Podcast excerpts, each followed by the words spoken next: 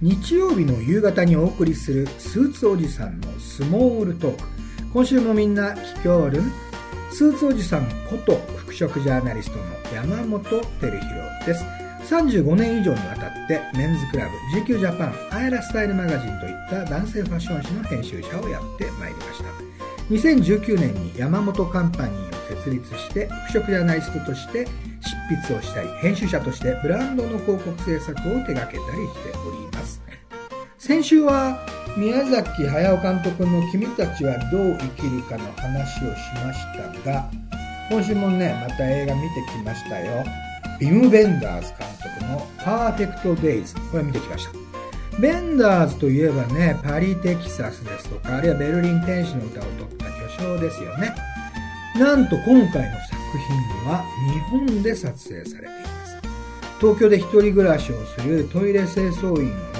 所広司さんが演じていて、ね、存在感見事でしたね。これドラマのね、あの、ビバンとか、あるいはまあ、あの、最近の映画で言うと、古老の地素晴らしき世界の時も思いましたけどね、役所工事力、もう、これ半端ないですね。世界の映画界もそれに気がついたみたいで、昨年のね、カンヌ映画祭で男優賞受賞しています。で見てない方もね、いらっしゃると思いますので、あまり多くは語りませんが、役所さん演じる清掃員のね、平山っていう名前、これね、小津安二郎監督の東京物語、竜智秀が演じた登場人物の名前と同じなんですよ。淡々と主人公の生活が描かれるタッチこれ静かに語られるこの人生の光と影みたいなテーマは明らかに小津監督のね作品へのオマージュ感じましたねこの「パーフェクト・デイズ」というね作品主人公がねトイレ掃除に出かける軽自動車に乗っていく時にカセットテープでね曲かけるんですよこれがね活かしていてなんかベンターズ監督が撮る東京の映像の美しさと相まって、ミュージックビデオのようにもね、見えちゃいました。ミュージックビデオって言っちゃうとね、巨匠の映画作品にね、ちょっと失礼かもしれませんけど、非常に美しい映画でした。ね、曲もいい曲いっぱいありましたよ。なのでね、本日番組でも後ほど曲をご紹介します。スーツおじさんのスモールトーク。それでは今週もスーツトークからお話してまいります。本日は腕時計についてお話しますね。よくね、ビジネスパーソン、スマホがあるから腕時計は必要ありませんなんてね、言う方いますけど、すぐその考えね、改めた方がいいと思いますよ。なぜならばね、打ち合わせの最中に仮にこうスマホをちらっとこう時刻チェックするとするじゃないですか。でそうすると、一緒にこうミーティングをしてる人とか、あれこの人この会議に集中してなくて他の案件のメールチェックしてんの？なんてね、思われちゃったりしますので、やはりね、腕時計はこう手元にこう目を落とすだけで時刻がチェックできますから、腕時計をされることをお勧めしたいと思います。実はね、あの、女性のドレスウォッチなんかだと、時刻表示が見えない、ジュエリーのように見えるね、シークレットウォッチみたいなものもあるんですよ。で、これは、パーティーで時間を気にするのは無粋だっていうね、そういった意味が込められていて、ただただまあね、ビジネスの会議で時間を気にするのは、まあそれは逆に気にするのがマナーですから、やはりあのしっかり腕時計を着用されることをお勧めしたいと思います。ね、仕事っていうのはね、内容もちろん重要なんですが、締め切りありますよね。この納期や時間守るパンクチュアルっていうことは、日本のビジネスパーソンの強みでもあると思いますから、えー、それを証明するためにも腕時計を着用してほしいと思います。でね、ここで、どういう時計いいんすかってね、聞かれることあるんですよ。その時に私、毎回同じ回答してます。まずね、シンプルな三振時計。三振って何って3つの針っていう意味なんですけど、地震、分針、秒針。これだけがついている腕時計。これはね、やはりし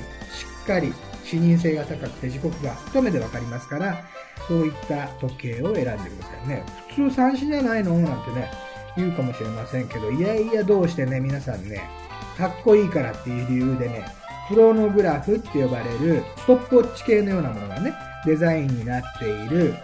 腕時計を選んでいる方も大勢いらっしゃるんですが、これね、ビジネスシーンでストップウォッチ使ってるのね、見たことありませんね。何らかそのスポーツ競技がね、仕事の人とかは別だと思うんですけども、えー、普通のビジネスシーンではストップウォッチ機能を使うことはありませんから、クロノグラフではなく、三振をお選びください。そしてね、形、まあ、これはね、丸型の文字盤、そして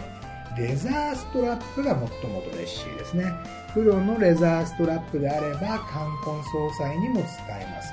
ただ、日本はね、こう夏、非常に今温度も高いです、湿度も高いので、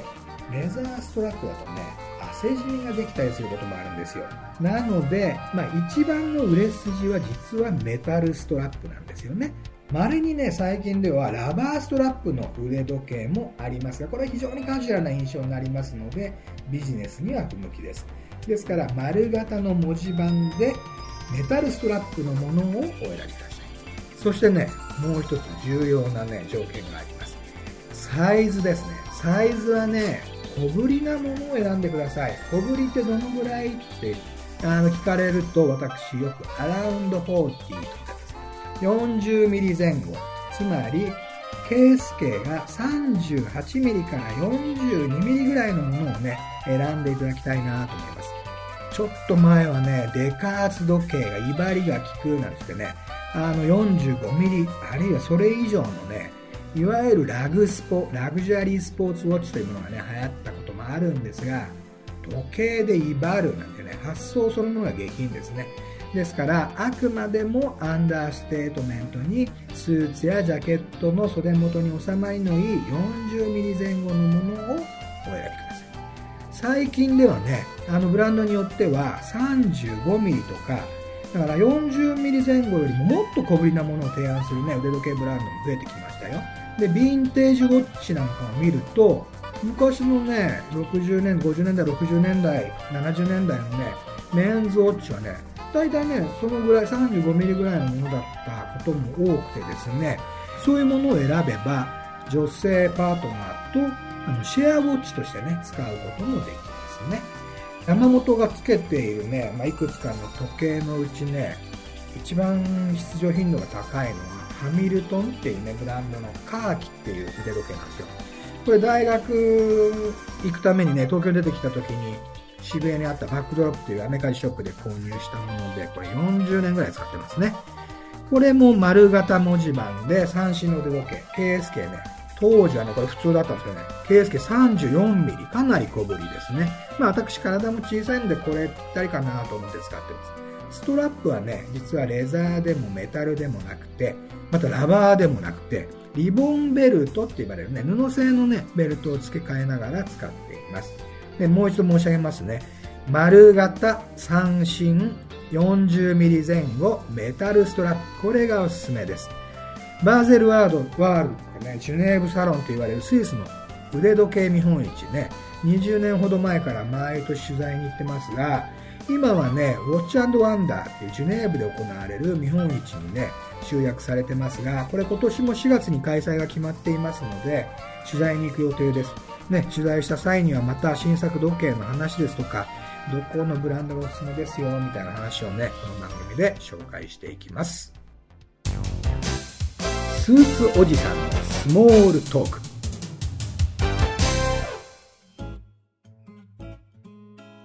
さて、後半はスモールトークのコーナーです。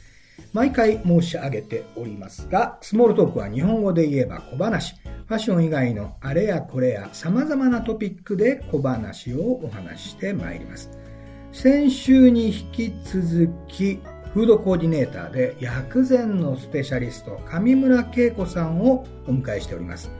先週はね、薬膳って何？っていう基本的なお話をお伺いしました。ね、私も体調を見抜かれちゃったりしましたけれども、本日は引き続き、まあ、こんな時には何食べればいいのみたいな話をもっと具体的にお伺いしてまいります。上村さん、こんにちは。こんにちは。先週ですね、私の体調を見抜かれてしまいまして、睡眠が足りてないとか、まあ、あの薬膳的に言うと腎が弱いということでうなぎ食べた方がいいって言われたんですけど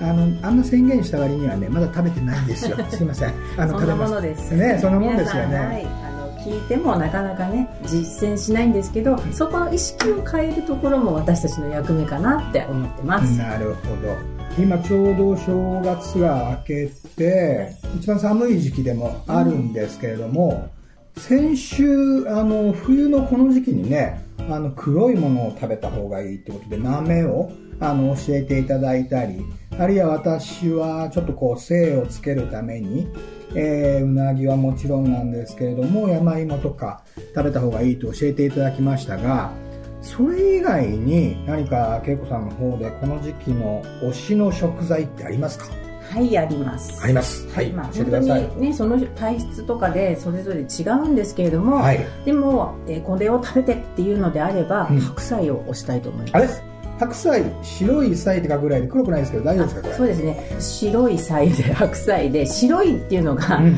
まあ黒い時期が冬だったんですけど、はい、白いのは秋って言いました、はい、秋は乾燥が始まる、はいはいはいはい、で今この時期もとても乾燥がなるほど、ねはい、お家の中加湿しないと喉を痛めたりとか、ね、そうですねはい、でそういう効能も白菜にはあるのと、はい、えー、喉の炎症を取ったり肺部を潤してくれたり。ほらいいことだらけいいことだらけなんです、うん、あと年末からお正月ときて皆さん食べ食べ過ぎで傲慢感気味。飲みすぎ食べすぎ、はい、お餅食べすぎですよ。はいちょっとテリーさんのお腹見たりして、すいません。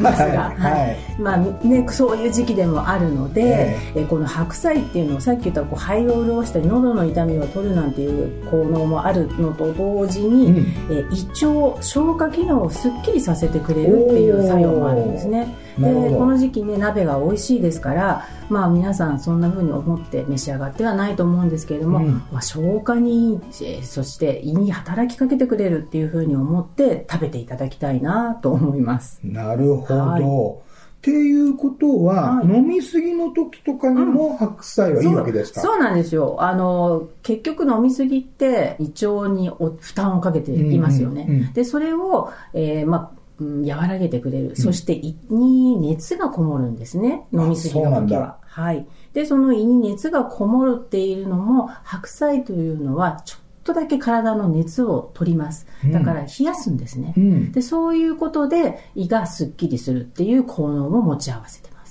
いろいろあるんですね。そうなんですあのね、鍋物はね、簡単だし美味しいし、すぐ、はい、まあやっちゃいますけれども、うん、鍋物以外で白菜を使った上手な体に調理法って何かありますかね、そうですね。うん、あの、白菜は皆さん、うん。えっ、ー、と、お漬物とかね、うん、そうですね。召し上がりますよね。はい、で、あの、白菜のお漬物を召し上がるときに、うん、ちょっとやっぱりこう、陳皮っていうか、うん、七味とかを足していただくと、冷やす効能をちょっとだけ温めるものを加えるんですよ。だから七味を加えるって、え唐辛子も入ってますはいはい、七味って陳皮っていう中薬っていうんですけれども、薬膳だと、えー、体の巡りを良くしてくれるものが入っているので、そうすると温める、巡ることで温まるので、うん、冷たい漬物にも、うん、そんなちょっと七味とかをつけていただいてね、食べていただくと、えー、体が冷える方向ではなく、えー、相殺されるというか、そういうな風に食べたりとかっていう方法そうか、ちょっと体を冷やすけど、また巡らせるっていうことで、はい。なかったことされるんです。ね。そうですね。なるほどね、そうなんですよ。あの、食材だけではなくて、はい、まあ、あの、調理法、煮る、蒸す、うん、焼く、はい、いろいろな調理法ありますけれども、はい、それぞれに特徴がありますか？はい、ありますね。はい、えっ、ー、とですね、今の時期であれば、やっぱりこの寒い、えー、患者っていう邪気なんですけれども、うん、患者とか、奏者、乾燥の邪気、奏者ですね。うん、これに打ち勝つためには、蒸す。あ、蒸し料理蒸し料理とか、はい、それからやっぱり温める、スープ類、うん、そういったものが消化にもいいですし、うん、体も温めてくれるので、うん、え季節に対応した調理法というのがおすすめです。で、反対に夏みたいな時に、あんまり熱いものを食べ過ぎて、汗を出しすぎてすっきりはするんですけれども、え汗を出しすぎることで今度は体の中に潤いがなくなってしまいますので、うんうん、そういった時には今度はまた潤いのもたらすものを食べるというように、こう常にバランスを取るっていうのが薬膳なんです。ね。なるほどね。季節もあるし、その人、はい、その人の体調もあるし、うん、あと、まあ、例えば年齢とかは関係ありますか？ありますあります。はい、テリーさんがね、こうちょっと腎が弱いとかいうお話をしたと思うんですけれども、うんうん、えー、それも男性は8の倍数で弱っていくっていう。8の倍数で弱っていくというかね、うん、えー、8の倍数で変化していく。はい、であるところ、まあ20代っていうのは男性も一番元気であって、はい、まあそこからでも女性は7の倍数で変化していくんですけれども、男性の方がやっぱり元気ではある、長く元気ではあるんですね。で、ただやっぱり56歳ぐらいから徐々に徐々にやっぱり。8×8? 違うな。8×7。56。はい はい、はい。はい、よかったです。はい。そう、合ってますよね。で、はい、その時期ぐらいからだんだんこうちょっと歯が揺れるとか髪が抜けるとか、いろいろなことが昔から言われてる書物が残ってるわけですよ。なので、まあそういったことも分かっていまあそういうね、書物からも紐解いて、男性は8のこう、年齢で変わっていくので倍数で。そういう確かに56歳ぐらいから、はい、なんか睡眠がすっかり浅くなってあそうでしたか。うん弱ってきてる。疲れが取れないとか、なんかそんな感じありますね。女性7の倍数でいうと、どのぐらいのところで、こうケーキが来るんですか、はい。あの女性はですね、まあ、20代の時に一番輝かしいというかね、えー、髪も黒々としてっていう感じで、はい、で、一番変化があるのはやっぱり49歳ですよね。なるほど。はい。よまあそうですね、巷でよく言う更年期突入しましたとか、まあ、ただ中ですとか、そんな時期ですよね。その時に変化が現れて、そこでどう養生するかっていうことで、まあ次の時期っていうかね、まあ50代、60代、えどう元気に過ごせるえー、輝かしくというかね、美しくいられるっていうのも、そこが結構ポイントになってきます。となると、はい、そういう時に食べた方がいいもの、うん、食材と、うん、若い時に食べた方が良い食材とはまたちょっと違ったりするわけですか、あ、そうなんです。ただ、女性の場合は、赤いものを食べてもらいたい。え、赤いもの？赤いもの、リンゴ？え、ラディッシュ？なんだろう？なんだろう？なんだろう？赤って血なんですよ、色としては。女性はやっぱり、レバーとか。そうです、そうです。レバーとか、まあ、あの、薬膳食材だともう皆さんよくあの思い出す、まあ、クコとかね、夏目なんていうのもあるんですけど、はい、はい、はい。あの、今おっしゃっていただいたようなレバーとか、あと赤身のお肉、それから赤身のお魚。ブリとか、カツオとか。なるほどね。まあ、血を作るものですよね。まあ、女性ならではの、まあ、一生通じて、こう、血と付き合うっていうふうに私たちよく言うんですけど、一生通じて、あの、血液の血は薬膳だと美容液みたいなものなので、肌がカサカサしないようにとか、潤いある髪の毛で保つとか、そういうのも全部、